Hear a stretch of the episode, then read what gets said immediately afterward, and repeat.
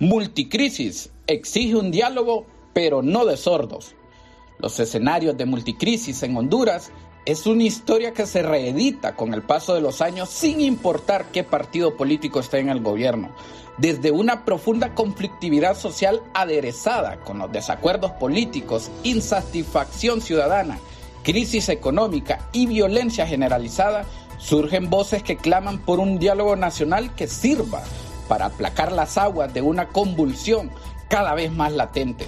Les saluda Ronald Ordóñez y hoy en este espacio damos una mirada a la actualidad en Honduras. Las diversas protestas en Honduras son parte de la cotidianidad y estas, sin duda alguna, tienen un impacto humano, así como en la economía nacional. No transcurre un tan solo día sin que hayan tomas en centros de salud, escuelas, oficinas de gobierno y carreteras del país.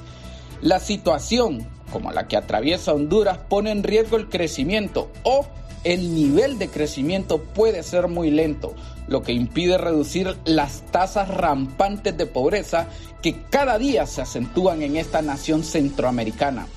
Por un lado, la presidenta Xiomara Castro denuncia una conspiración contra su gobierno e identifica a los responsables como fuerzas conservadoras. Pero por otro lado, su esposo y asesor Manuel Zelaya Rosales llama a los colectivos de Libre a defenderlas antes de que la saquen para Júpiter, Neptuno o Plutón.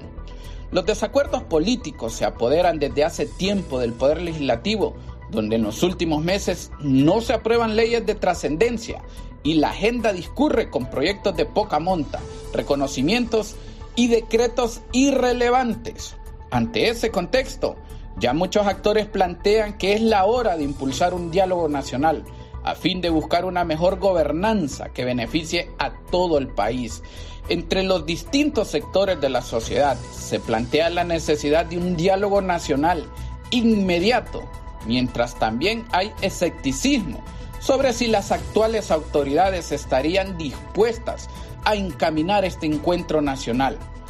Y aunque se reconoce que no es un ejercicio fácil y que en el pasado ya ha fracasado, no se pierde la esperanza de que este pueda ser una ruta para buscar un mejor porvenir para los hondureños.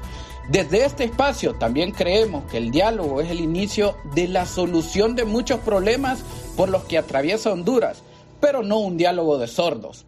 Hasta acá este podcast de hoy. Y recuerden, nos encontramos cada martes y cada jueves. Hasta entonces.